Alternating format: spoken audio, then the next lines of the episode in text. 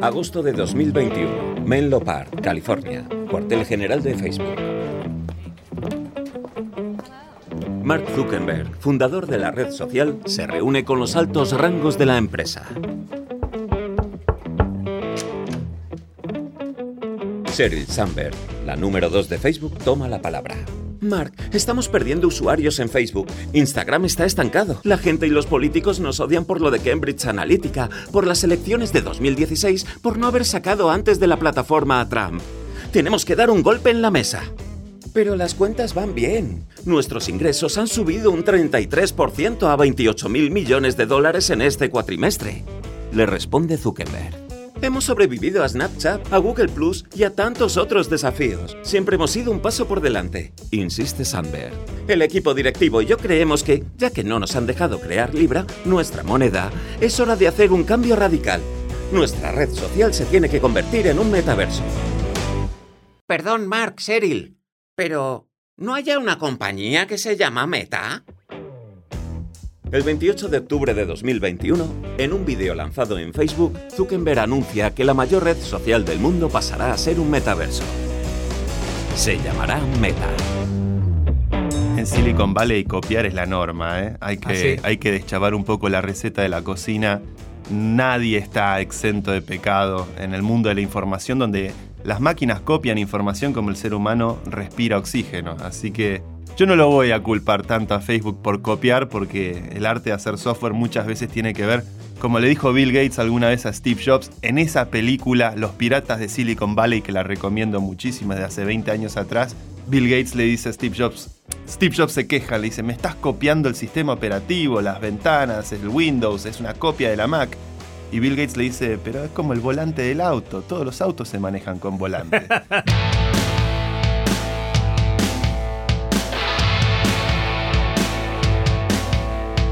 ¿Por qué no te habré hecho caso? Un podcast de Santi Siri en el que te contamos todo sobre el mundo cripto. Dirigido por Hernán Zin y producido por Podland, la revolución del podcast. Bienvenidos amigos a una nueva edición de ¿Por qué no te habré hecho caso? Aquí les habla Santiago Siri junto a mi amigo Hernán Zin para poder tratar de dilucidar esta semana qué es el metaverso. ¿Qué es el metaverso para vos, Hernán? Bueno, es una pregunta muy complicada. Es, un mundo paralelo, ¿no? Imagino, en el cual mucha gente vivirá ahí. Habrá, bueno, de hecho ya en Decentraland, ¿no? Del cual hablamos la semana pasada, ya hay casinos, hay una tienda de Atari, Snoop Dogg tocó, digamos, es una realidad paralela. Pero bueno, aquí el, genio, el experto eres tú. Cuéntame tú qué es un metaverso.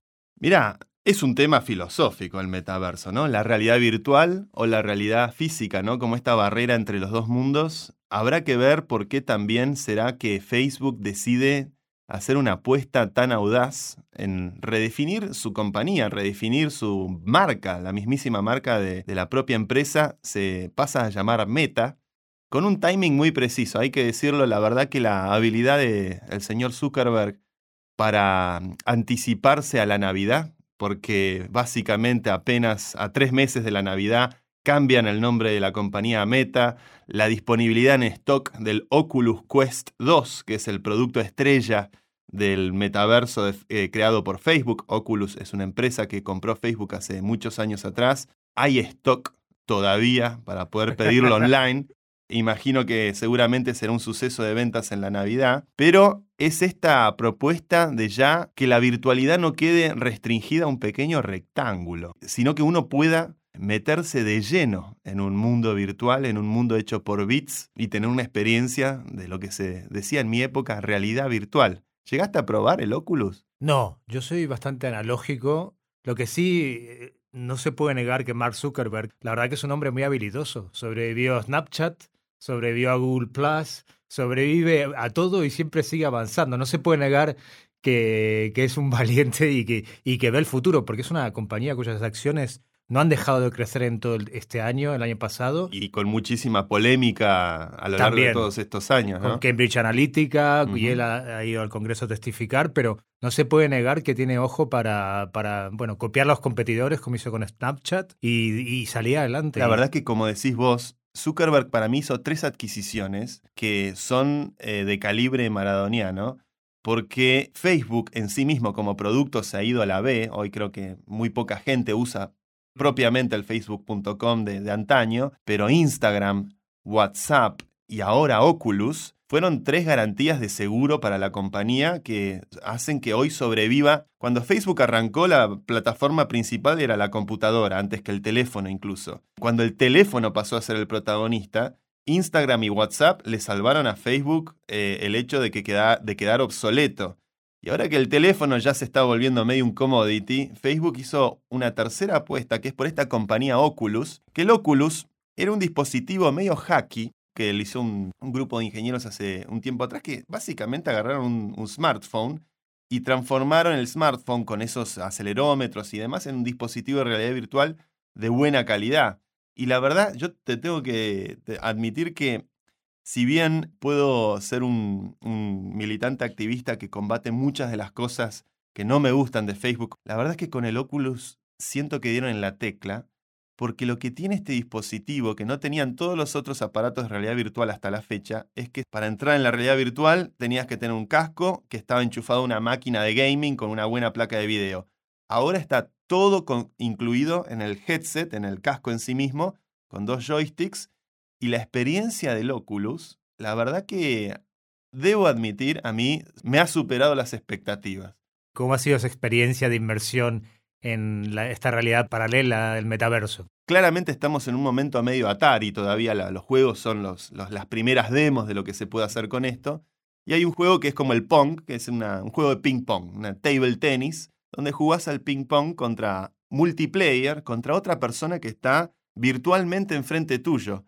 Y me encontré jugando una hora, por ejemplo, con un dentista de Londres que me contaba de su vida, conversábamos entre partido y partido, gestualmente nos comunicábamos, yo veía que él por ahí me aplaudía una jugada o me saludaba para decirme, bueno, ¿querés jugar? Y la comunicación gestual y la sensación de estar en un lugar, en una especie de, de salón con una mesa de ping-pong, jugando espontáneamente con la física de la pelota, ida y vuelta, conversando con la persona, se sintió extremadamente real. Y la verdad es que son esos momentos que de repente te sacás el casco, volviste al living de tu casa, es un martes a las, no sé, 7 de la noche y decís, ¿qué acaba de suceder? La calidad de la experiencia realmente superó mi expectativa. Y además con un dispositivo bastante accesible desde el punto de vista de mercado, sale 300 dólares, y están logrando que la industria hable del metaverso y de meta y, de, y que el buzzword de esto empiece a, a generar tracción. En 1944, el escritor argentino Jorge Luis Borges publica el libro Ficciones, en el que descubre mundos imposibles. Relatos como la Biblioteca de Babel parecen una descripción visionaria de lo que hoy es Internet. Cinco años más tarde publica El Aleph, que a través de elementos recurrentes en su literatura como los espejos y los laberintos, presenta grietas en nuestra realidad cotidiana. ¿Una anticipación quizás de lo que serían los metaversos? Borges y yo. Al otro, a Borges, es a quien le ocurren las cosas. Estos dos libros son considerados como obras maestras en la historia de la literatura. A los 55 años, cuando era director de la Biblioteca Nacional de la República Argentina, Borges se quedaría completamente ciego.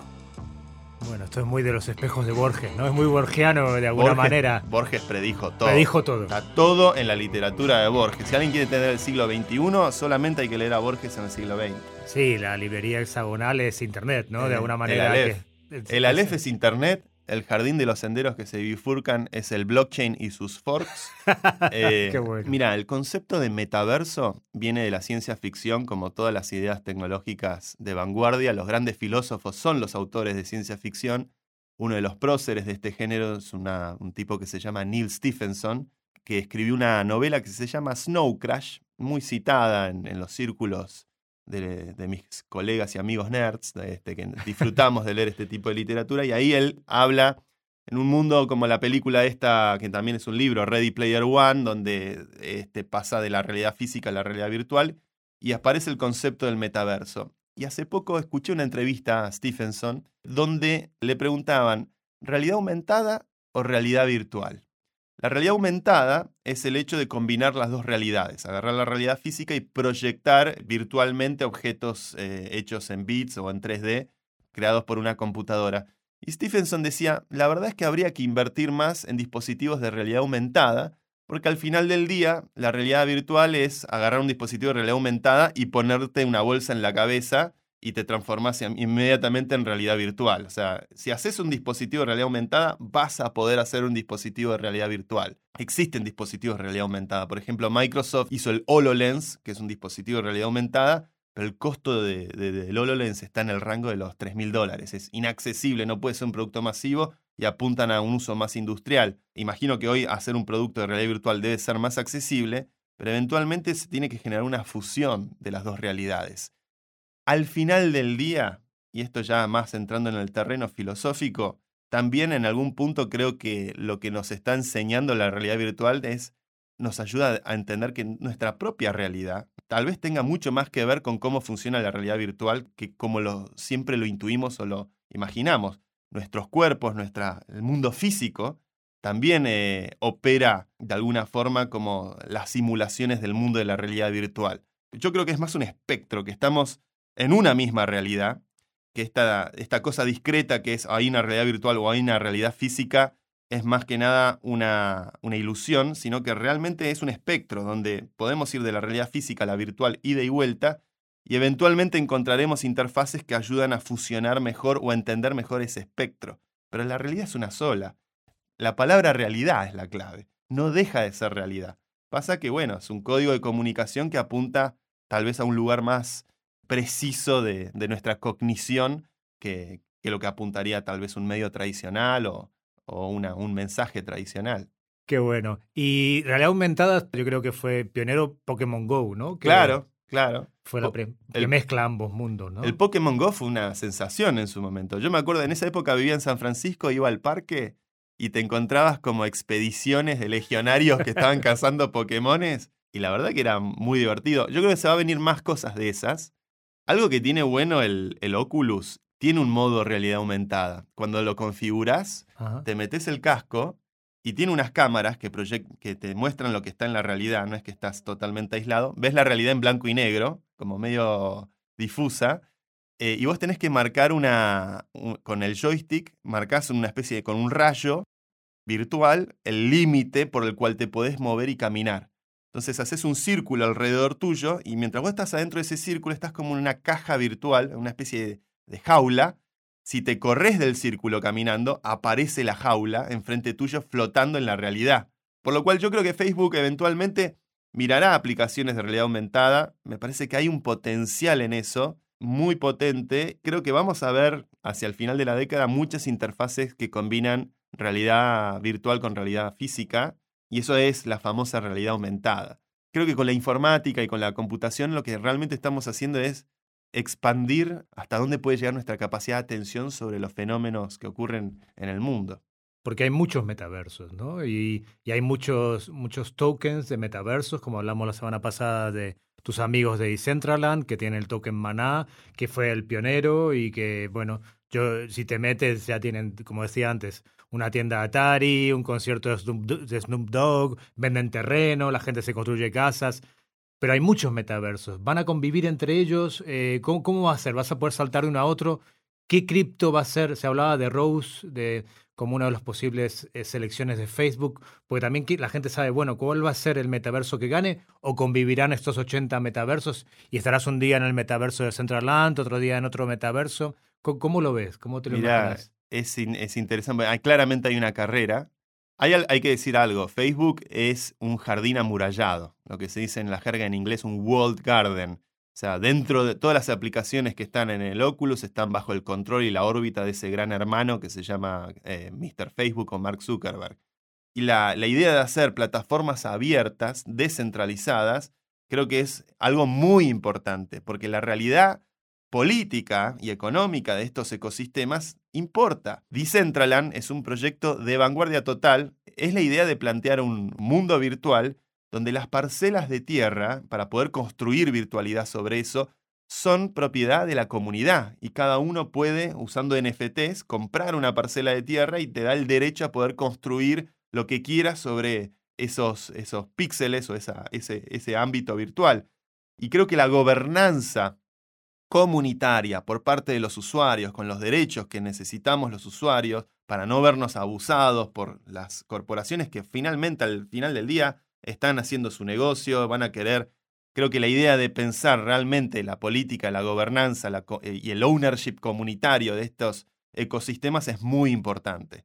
Decentraland, lo mejor de todo para mí del anuncio de Meta, eh, cuando salió el, el, press release y eh, Facebook va a cambiar el nombre, al día o a los dos días el token maná de Decentraland, el token Sun de Sandbox este, y un par más, todos hicieron 3, 4, 5x overnight. Como que la, comunidad dijo, bueno, vamos a invertir, claramente el metaverso hay un futuro. ¿Qué futuro queremos? Algunos comprarán acciones de Facebook, pero los que realmente creo que tenemos un principio de, de amor por Internet y del ciberespacio y todo lo que nos permite, creo que estas alternativas abiertas son más que interesantes y claramente va a haber un aluvión de capital para construir esa infraestructura en los próximos años. Esta noche en Cripto Combates, disputándose el cinturón de campeón mundial en cripto, con 70 kilos y 37 años, el controvertido fundador de Facebook, Mark Zuckerberg. Y del otro lado, poseedores de una de las mayores fortunas en el Bitcoin del mundo, con 180 kilos y 78 años entre ambos, los gemelos Winklevoss. Bueno, la pelea entre Mark Zuckerberg y los hermanos Winklevoss ya, es legendaria y lleva décadas, ¿no? Los hermanos Winklevoss, que eran de, familia bien, remadores olímpicos, ¿no? fueron los que tuvieron la idea de Facebook. Y después Mark Zuckerberg lo contratan para que la desarrolle y Mark Zuckerberg se la queda. igual y, fueron a un juicio, ¿no? voy a decir algo igual. Yo como emprendedor quiero decir algo. Quiero decir algo que es, nadie es dueño de las ideas. Zuckerberg claramente lo Zuckerbergió, es un verbo este, Zuckerbergió está en el diccionario, lo pueden buscar, este, pero si vos empezás a rascar en la génesis de todas las compañías de tecnología, hay historias como esa en todas, en todas las compañías de tecnología. Por eso creo que al final importa más quién implementa y ejecuta la idea, porque las ideas, como decía Jefferson, este, van de cabeza en cabeza y no tienen el costo de ocupar ninguna cabeza.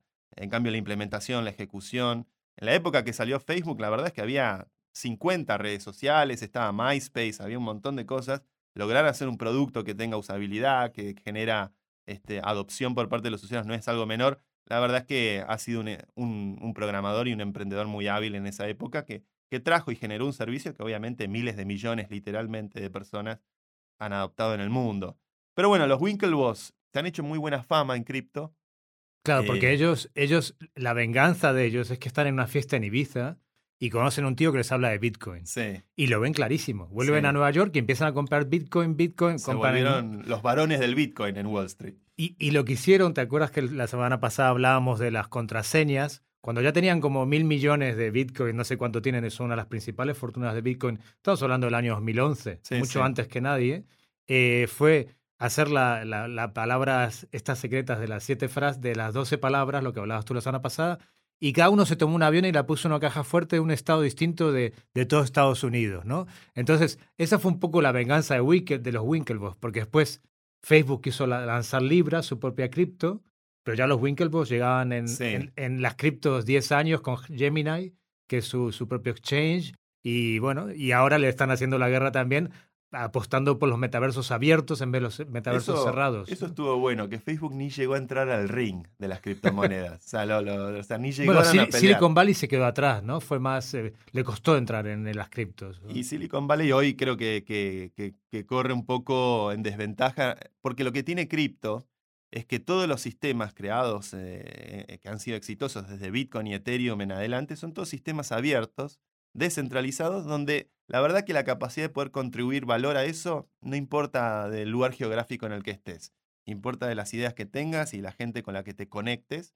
Y eso afortunadamente ha beneficiado a países como la Argentina o países como India, donde hay una vanguardia que genera tecnología, genera valor, este, y está, están empezando a picar en punta, y Silicon Valley está catching up, que es algo que es un sueño para los que venimos de estos países, eh, darnos cuenta que hoy se ha equilibrado mucho la competencia a nivel global eh, y que ya no es indispensable estar en San Francisco, que es una ciudad muy bonita para visitar, pero para vivir no la recomiendo. No, se están yendo de San Francisco muchos emprendedores, se van a Texas, se van a Miami porque pagan menos impuestos.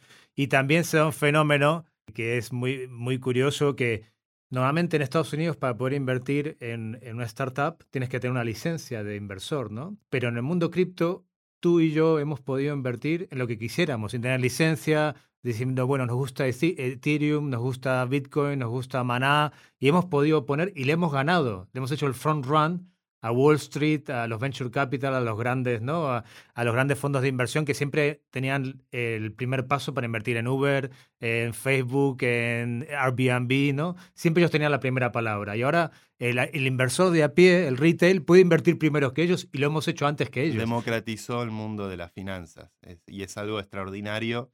Este, lo que, que, la tecnología permita esa capacidad de, inclusión y de abrir posibilidades que para mucha gente antes no, no estaban. Así que, bueno, ahí estamos con el metaverso, con Facebook.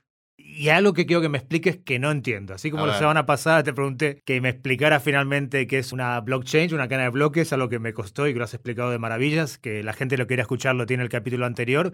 Ahora quiero que me, bueno, escuchemos una pequeña historia y después me, me cuentes de qué va esa historia. Marzo de 2007, el fontanero de día y desarrollador de videojuegos de noche, Kevin Alderman, ofrece en eBay una obra de arte digital. Vendo al mejor postor la reproducción virtual del centro de la ciudad de Ámsterdam. Es quizá uno de los sitios más famosos dentro de la plataforma virtual Second Life. Aguardo vuestra oferta. Cordialmente, Stroker. Stroker Serpentine era el apodo de Kevin dentro de Second Life, un mundo virtual en que los usuarios podían interactuar entre sí mediante sus personajes, pero también podían crear sus propios objetos, casas, negocios, montar reuniones, fiestas y conciertos. En junio de 2007, Stroker recibe una notificación de eBay. ¡Madre mía! ¡Madre del amor hermoso! ¡No me lo puedo creer! La plataforma 3dats.com le ofrece a Stroker 50.000 dólares a cambio de su creación. Estoy feliz de haber encontrado una buena compañía para mi querida Ámsterdam virtual. Hay precedentes en la realidad virtual. Alguno también recordará fines de los 2000, 2007, 2008, que existía algo que se llamaba Second Life. ¿Te acordás del Second Life, vos? No, yo he sido, en esa época estaba muy analógico, estaba en la guerra, por ahí una guerra por el mundo, así que no, no, ah, no lo he vivido. En el First First Life, en el Mega First Life, Life for Death estaba. Estaba en Somalia, en Afganistán, no, no, esa época me la he perdido con muchas cosas, pero cuéntame, ¿cómo, cómo era y, y qué tuvo de precursor lo de Second Life? Pues Second Life era un, también un ámbito de realidad virtual que no tenía un, era un juego que no tenía un fin determinado, vos tenías un avatar y te metías a explorar ese, ese espacio virtual contra otros, avatar, otros avatares, multiplayer, masivo multiplayer, un juego donde mucha gente se conecta cada uno con su avatar y puede interactuar y vivir. Estaba muy bien hecho y además el Second Life es precursor de un fenómeno que conocemos muy bien en este podcast, que es eh, las criptomonedas, porque tenía su propia moneda el Second Life. Ah. Se llamaba el Linden Dollar, que era una moneda virtual el Linden Dollar de repente empezó a cotizar y a comprarse y venderse en eBay. Entonces entrabas en eBay y había gente que vendía objetos de Second Life y créditos de Linden Dollars. O sea, el Linden Dollar llegó a tener valor económico. Fue uno de los fenómenos precursores de lo que después fue la ola cripto, de lo que hoy es la ola del metaverso, precursor de lo que hoy es Decentraland. Hace cuatro o cinco años atrás, cuando yo vivía en San Francisco, Philip Rosedale, que es uno de los fue uno de los cofundadores de Second Life, me llama porque se venía la venta privada, la venta pública, perdón, de Decentraland. Y Philip sabía que los de Decentraland eran argentinos. Y el tipo me contacta. Y lo conocí al loco de Rosedale. Una especie de leyenda. Eh, y él fue precursor de lo que hoy es el metaverso. Second Life era increíble porque de repente también era programable. Había muchos hackers que se metían, hacían scripts de todo tipo y fue una de las cosas que empezó a, anticiparse a una ola. En tecnología todo es timing al final. Probablemente Second Life estuvo 20 años adelantado. Este, pero eventualmente esas tecnologías llegan. Estas ideas de la realidad virtual o de la realidad física o, del de, eh, el metaverso y demás no son ideas de ahora, modas de ahora, sino que tienen muchos años de cocción hasta que la tecnología llega a un punto de maduración tal que logra un costo lo suficientemente bajo como para masificarse. Y Second Life fue como uno de los grandes precursores de, lo que es la, la realidad virtual. A mí me impresiona, en Silicon Valley, en los años que vivía allá, me encontraba con muchos de estos locos, porque es una comunidad relativamente chica, es un pueblo chico, y te encontrás con gente que de repente te das cuenta que viene pensando esto hace décadas, que por ahí estos productos o estas tecnologías no se masifican o no llegaron al público grande, pero no son ideas nuevas. Incluso Meta, Meta antes de ser una marca de Facebook, era una compañía de realidad virtual también. Julio de 2016, San Francisco, California. Una joven promesa del sector tecnológico, el argentino Santiago Siri, conoce a un misterioso hacker israelí en un bar. Tras conversar un rato, el hacker le dice que está trabajando para una compañía llamada Meta, en la que mezclan realidad con mundos virtuales. ¿Te apetece venir a conocer nuestro cuartel? Fascinado, el joven talento argentino, que ha sido seleccionado por la prestigiosa aceleradora de startups Y Combinator, no duda en aceptar la oferta. Te advierto, es un lugar muy peculiar. Me acuerdo que para ir a visitarlo me, me mando un pin de GPS en Palo Alto. Palo Alto es en las afueras de San Francisco, es como la ciudad donde están Google, Facebook, todos los grandes fondos de inversión de Silicon Valley. Y esto era en la cima de una montaña de Palo Alto donde no llegaban las antenas de, telefonía, se rompía la conexión, iba subiendo con el auto como cuando subís una montaña muy, muy larga, se te tapan los oídos y de repente se apagan las conexiones de los teléfonos. Y llegamos a esta mansión gigantesca en la cima de la montaña, eran tres mansiones, ni siquiera era una sola, que pertenecía a, una, a un oligarca ruso que coleccionaba tanques de guerra. Entonces en todo el jardín, en los jardines había tanques de guerra y cosas de la Segunda Guerra Mundial, una cosa muy exótica. Y esto era un colectivo de hackers israelíes que decidieron todos irse a vivir en comunidad en esta mega mansión. El pibe de Meta después me explicó, mirá, era o que cada uno de nosotros pague, era un equipo de 30 personas, que cada uno de nosotros pague un alquiler de 5 mil dólares, porque eso es lo que cuesta un alquiler barato en San Francisco, o pagamos esta mansión 30 mil dólares al mes y vivimos todos en comunidad.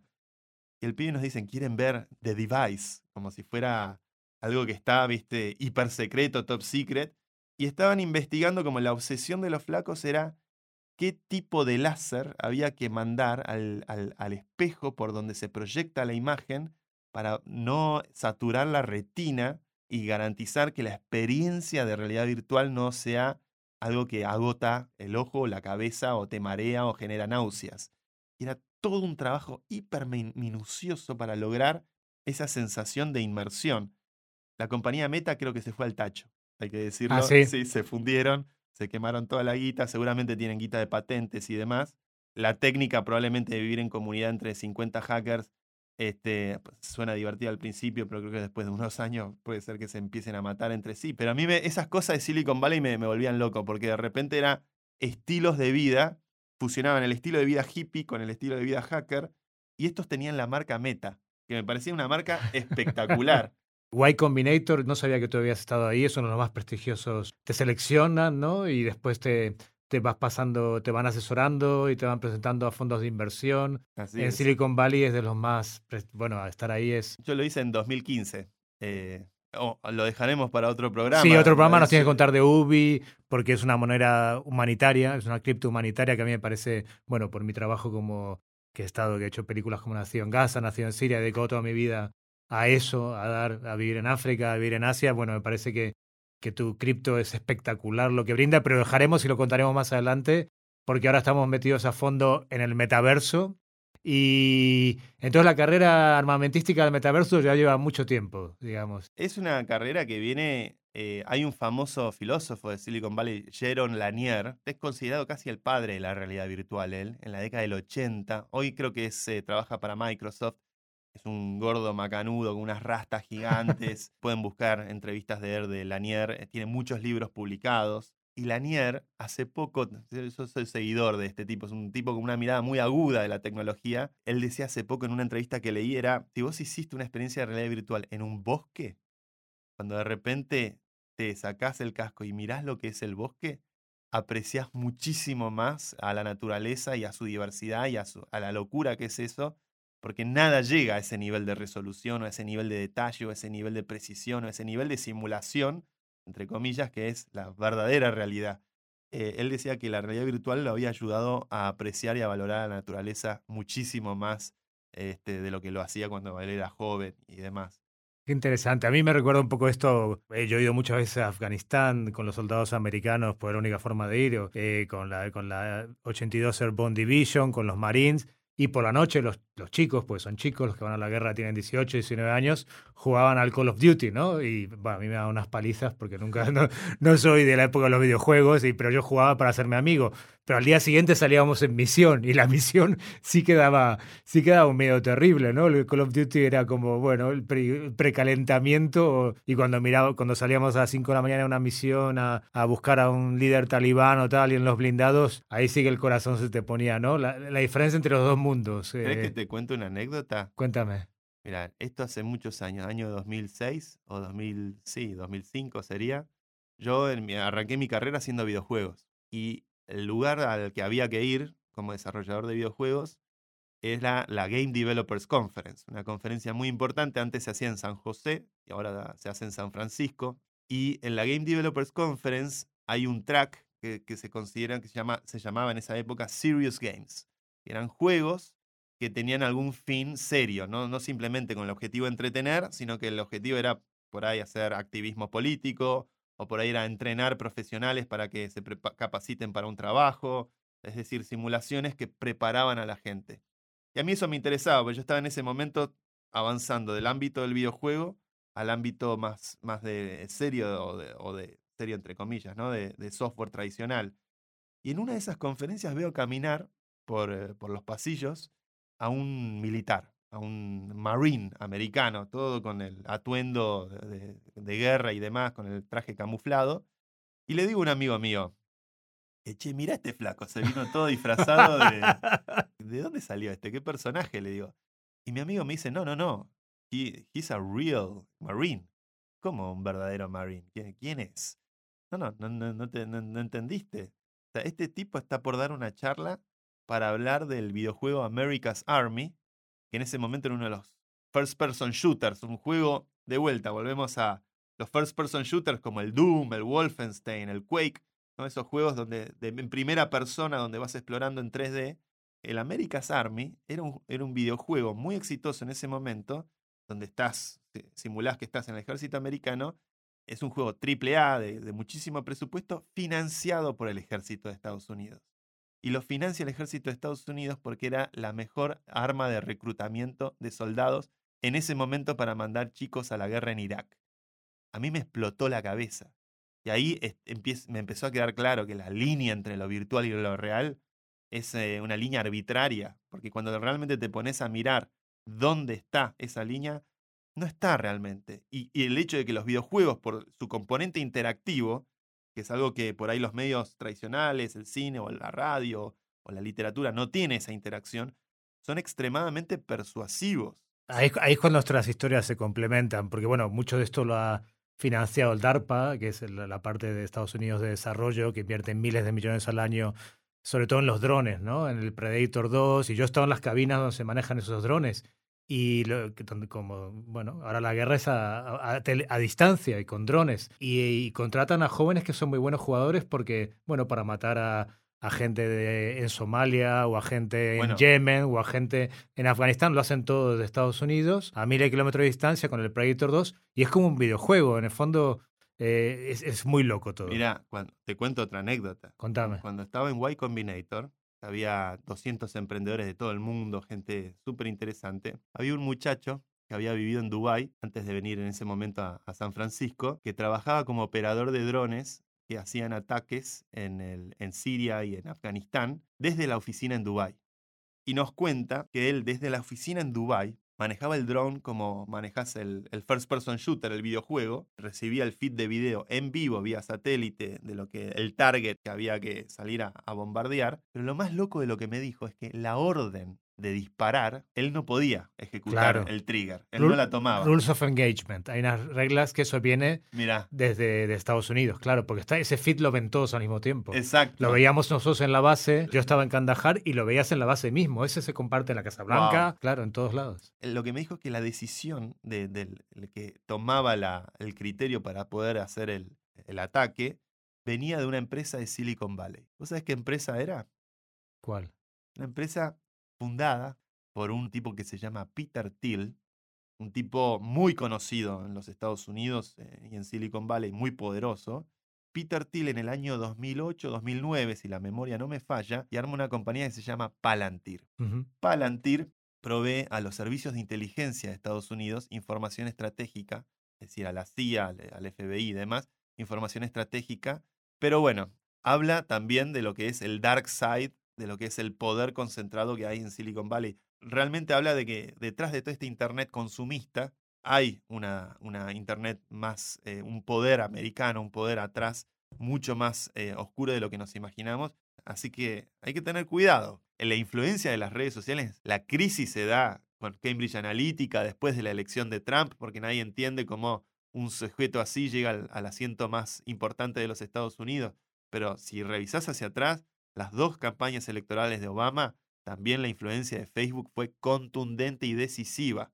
¿Por qué creemos en cripto? Justamente, porque Justamente. es el derecho a tener control sobre nuestros datos. Están abusando mucho más de nosotros de lo que nos damos cuenta. Y hay que tener muchísimo cuidado. Por eso, la revolución cripto es tan importante, porque lo que- por lo que estamos luchando es por descolonizarnos mentalmente e informáticamente de, este, de esta inmensa concentración de poder que permitió la Internet eh, Legacy, la Internet de la Web 2. para atrás. 2.0, exactamente. ¿Te parece que escuchemos que venga nuestra querida Lucía acortando las últimas noticias del mundo cripto? ¡Criptonoticias! ¡Noticias cripto! Vengo a traerles algo que los va a tranquilizar. Uno siempre también en su propia vida, ¿no? Mm, Se elige una prenda que lo haga sentir bien. Y en este caso, podemos usarlas también en el metaverso, porque Sara y HM anunciaron que lanzaron colecciones que van a estar también en el metaverso. Pero no solo que uno va a ir al metaverso y las va a comprar, sino que van a existir en el mundo real y en el metaverso. Está Entonces, si te gusta un saquito, te lo compras, te ves espectacular y decís, ok, quiero estar en, el avatar también, ¿no? Quiero poder estar... Porque ¿cómo se ve uno en el metaverso? Santi, vos te mirás al espejo y ¿qué hay? Es rarísimo. No sé si, o sea, yo la primera cosa que me acuerdo que experimenté usando el Oculus era una especie de simulador donde te metís en una especie de escuela, donde vas recorriendo los pasillos y de repente te encontrás con un espejo y te ves a vos mismo y sos un avatar. Este, era un dibujito en ese momento, tenía una carita, qué sé yo, que me la había configurado rápido, de repente te ves con la carita y gestualmente empezás a mover los brazos y ves que el espejo mueve los brazos igual que vos y es rara la sensación de verse al espejo y no ser, no recibir la imagen que recibiste toda la vida. Este tema de los wearables, la vestimenta para el avatar, me parece que va a ser una corriente interesante. Ya tenemos ropa, ya nos vestimos, tenemos un avatar que nos gusta y ahora me dan ganas de comprarme un yate. Así lo hizo una persona que pagó 650 mil dólares por un yate de lujo, cabina para DJ, pistas de aterrizajes de helicópteros, un jacuzzi, pero esto es lo más loco, que vas a tener acceso a 100 islas privadas con viviendas de lujo. Opa, ¿dónde están? es- esa- ¿Esto, es virtual? O, sea, Sandbox. o sea, el yate no existe. Eso es una locura. Porque me parecía barato el precio para un yate de lujo. No, un 600. yate, un yate así un sale yate cien- virtual. 140 millones de dólares, no te lo quita nadie. Pero bueno, en, en el metaverso está en descuento, ¿no? Por un yate, una discoteca, pues seguramente habrá sexo, habrá ¿Qué tema tocaste ahí? el sexo, ¿no? El porno. ¿Ya eh, existe? Sí. No sé si me animo a hablar. Venga, eh, tu, mujer no escucha este programa, Se lo, cuéntanos. se lo conté a mi mujer. Se Se lo conté a mi, contaste. se lo conté a mi Muy mujer al bien, di- al, día siguiente. Muy Un tipo bien. honesto. Sí, mira, ¿Y la verdad. ¿Dormiste en el sofá o dormiste...? No, bueno, sofá eh, la verdad, te voy a decir algo. Tengo un amigo mío, no, no lo voy a mandar al frente. Me dice, boludo, ¿probaste el porno en el Oculus? Le digo, sí, bueno, debe ser muy divertido. No, no, no, no, probalo, me dice. Es increíble. O sea, te pones, estás en el casco, ¿no? Y es un video 360, mirás para los costados, vos sos el flaquito, te mirás para abajo, mirás tu, tu entrepierna. Qué miedo. y sí, todo- no, no, no, no, no, no vamos a ser más respetuosos de la situación. Pero la verdad que era impresionante. De repente me vi con una cosa que no. eh, que, que- que era, que bueno, está bien, era parecida a la que. Venga, di la verdad, era el triple, venga. Y, de re- y la sensación de, de- de estereoscopía, de, de tres, tridimensionalidad, la verdad, como decía mi amigo, es muy parecido a lo real. Ahora una pregunta, dijiste que fue con el Oculus. Sí. Yo pensé que con el Oculus solo podías estar en el mundo Facebook. ¿Vos lo podés usar para todo? Sí, tenés un navegador, tenés un navegador eh, como un browser típico, una- el navegador de Facebook en este caso, como el, si fuera el Chrome o si fuera el Firefox, que puedes escribir cualquier dirección, el, sitio web se da cuenta que te estás conectando desde un Oculus y te ofrece videos de realidad virtual. Y estos son videos todos filmados en 360. Aparece en Oculus, hay un montón de videos de YouTube espectaculares también. ¿eh? Hay videos, un video, la primer demo que hice con, de video en, en el Oculus es una, un video que se llama Space Exploration, que está filmado desde la Estación Espacial Internacional. Unos astronautas se encargaron de poner una de estas cámaras 360 que mirás para todos los lados y ves el planeta desde la, de la Estación Espacial Internacional. Yo cuando viví ese video, a, los pocos días de haber probado este dispositivo, la verdad que me, emocioné hasta las lágrimas.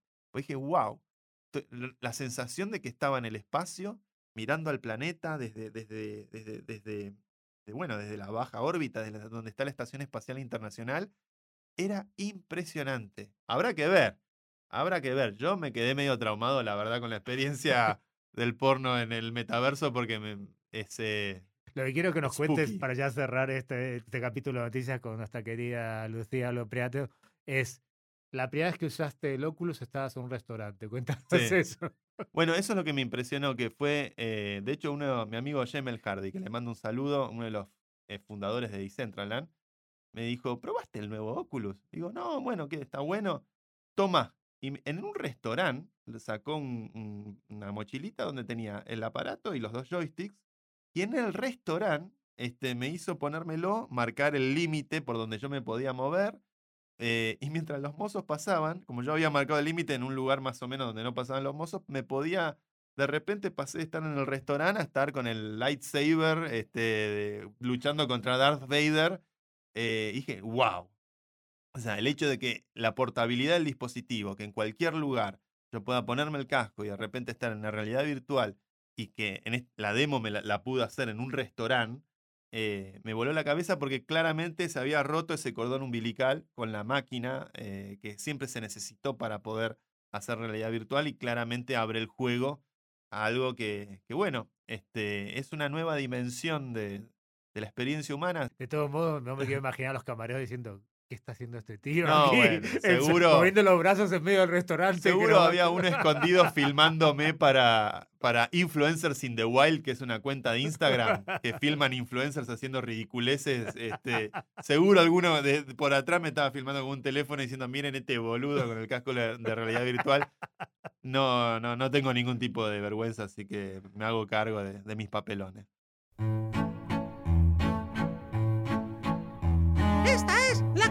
La criptopalabra de la semana. Bueno, vamos a explicar una de las palabras tal vez que más ansiedad genera en la gente, el FOMO. ¿Sentiste FOMO alguna vez? todo el tiempo. Y ahí es cuando más me han estafado. es cuando más me he metido en monedas que me han sacado todo el dinero, en cripto que me han sacado todo el dinero. Eh, así como hay un metaverso, el mundo cripto tiene un metalenguaje que vamos a explicar. Tiene palabras como FAT, como FOMO, como HODL. Eh, empecemos por FOMO en este capítulo. Fear of missing out, el miedo de perderse de algo, vendría a ser, que es cuando generalmente pasa que tal vez eh, un token, por ejemplo, está subiendo en su cotización y genera entusiasmo y euforia en la gente, se genera FOMO. Entonces, y ese FOMO alimenta a que la gente trate de salir desesperadamente a comprar ese activo o a participar de el famoso FOMO. Sí, que, que es un error. Yo le recomiendo a la gente que nunca compre cuando hay FOMO. pues, fue lo que pasó con, con Bitcoin 2017, ¿no? Que subió, subió, subió todo el mundo se quiso subir al carro y cayó de repente. El FOMO no es estratégicamente a nivel financiero el mejor momento para comprar. Cuando hay que comprar es cuando hay sangre en las calles, como decía Sí. Warren Buffett, ¿no? Cuando hay fear, cuando Sí. hay cuando no, fear missing out, no, cuando el mercado tiene miedo es cuando hay que comprar, cuando Ahora, bajan los precios. Es más difícil de lo que parece esto, ¿eh? Es más difícil de lo que parece, porque las grandes ballenas, que son las grandes, los que tienen millones y millones invertidos en cripto, lo hacen subir el precio y cuando ya los pescaditos, que somos los pequeños inversores, compramos, ahí la tiran el precio abajo y se llevan la bolsa y se llevan tus ahorros. Entonces, el FOMO, que se fomenta mucho en las redes, o uno ve que empieza a subir hoy, Ethereum empieza a subir un 5% y dice voy a entrar, y cuando entraste, ahí es cuando baja, ¿no? Es el... Cuando hay FOMO hay que hacer como Ulises contra las sirenas, hay que atarse al mástil ignorar el canto del FOMO y tratar de evitar este, caer en la trampa de esas eh, modas eh, de ese día, de ese momento, de esa ansiedad. Es una sensación de ansiedad. Para mí el FOMO es casi identificable como una especie de ansiedad en el estómago que decís, ay, estuve esperando meter la ficha y ahora se me está yendo la tortuga y, y me la estoy perdiendo y... No, resistamos la tentación del FOMO, atémonos al mástil y evitemos caer en ese tipo de trampas porque la vida siempre te da otra oportunidad. Esto no es un consejo financiero. Bueno, esto no es un consejo, this is not financial advice, esto no es un consejo financiero, pero eh, a mí me ha gustado mucho lo que ha ocurrido con los tokens del metaverso, eh, como Maná, eh, Sand, ¿no? el hecho de ver que efectivamente eh, hay un apetito por los inversores en apostar a las arquitecturas más abiertas eh, y descentralizadas que están tratando de construir un futuro en el ciberespacio que desafíe al, al, como dijimos antes, al jardín cerrado que está proponiendo Facebook. Así que prestenle atención. Este, son más allá, obviamente, el precio creo que siempre es lo más superficial que puede haber dentro de un proyecto. Eh, es interesante ver la naturaleza, lo que para lo que sirve, lo que se está haciendo y sobre todo descubrir la comunidad detrás de estos, de estos, de estas iniciativas porque generalmente hay gente muy piola con ideas, con, con voluntad, con, con entusiasmo y en las comunidades es donde para mí se esconde el secreto y el valor de muchos de estos proyectos. Bueno. Sí, las comunidades, la calidad del equipo de desarrolladores.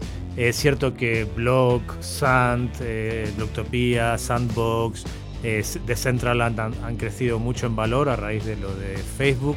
Pero también ha pasado, está pasando ahora eh, que estamos en diciembre un, algo muy curioso, ¿no? Todos los analistas técnicos y todos los Moon Boys, lo que se llama también Moon Boys, todos los que dicen, bueno, a fin de año decían, va a pasar como en 2017, el Bitcoin va a llegar sí. a 300.000, Ethereum va a llegar a 20.000 y estamos ahora cayendo, cayendo, estamos en, entre, el Ethereum está entre 3.900 y 4.300, Bitcoin va entre 48.000 y 53, digamos, y todo el mundo esperaba, mucha gente decía, bueno, hay que tener una estrategia de salida, en diciembre vender todo, porque es, es, esta moneda, hay poco precedente también para analizar, ¿no? Pero en 2017 pasó eso, entonces extrapolan 2017 a 2021, los ciclos de la, del halving del Bitcoin, pero parece que estos ciclos están desapareciendo, ¿no? Que ahora el mercado al tener más, más inversores ya no, no, no va a caer. ¿Qué, qué opinión tenés, eh, Santi? Porque todo el mundo esperaba, bueno, en diciembre me hago rico, no, vendo todo es, y es, paso todo a stablecoins. Los modelos regresivos al estilo stock to flow que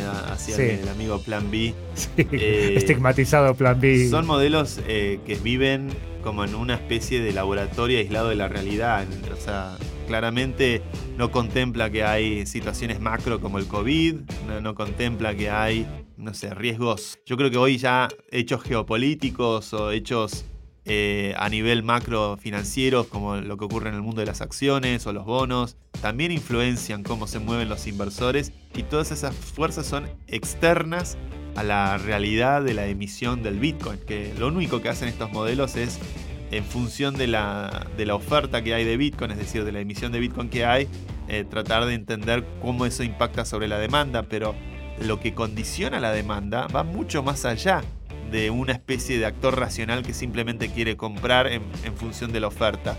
Eh, el actor racional que quiere comprar es bastantes veces irracional, bastantes veces tiene otras inversiones, tiene otros objetivos, tiene otras necesidades, por lo cual Generalmente cuando se implementa un modelo predictivo y ese modelo predictivo se vuelve muy conocido entre todos, esa predicción ya este, atenta contra su propio desenlace.